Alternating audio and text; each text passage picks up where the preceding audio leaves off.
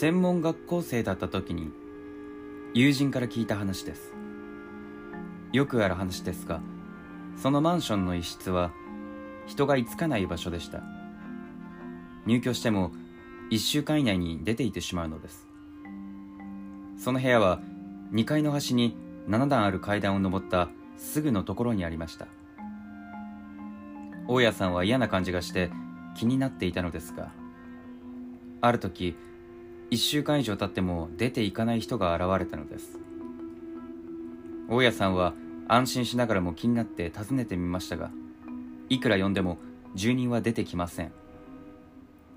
少し様子がおかしいので大家さんは警察を呼び一緒に中に踏み込み住人が変死しているのを発見しました。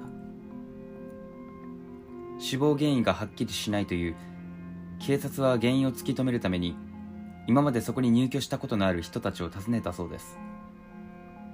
ところが一様に話したがらない。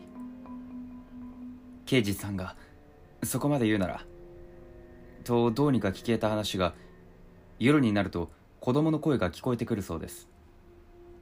入居した初日は階段一つ登った。なんだと思い起きてみるがそれ以上何事もなく気のせいだと思ってやり過ごす。が次の日。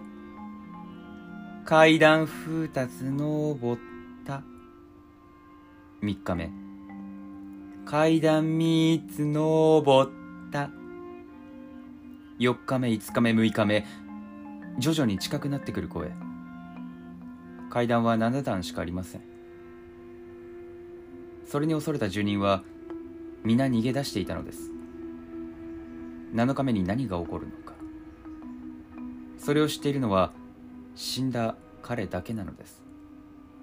という話を一人暮らしの時に聞きました。当時は怖くて仕方なかった。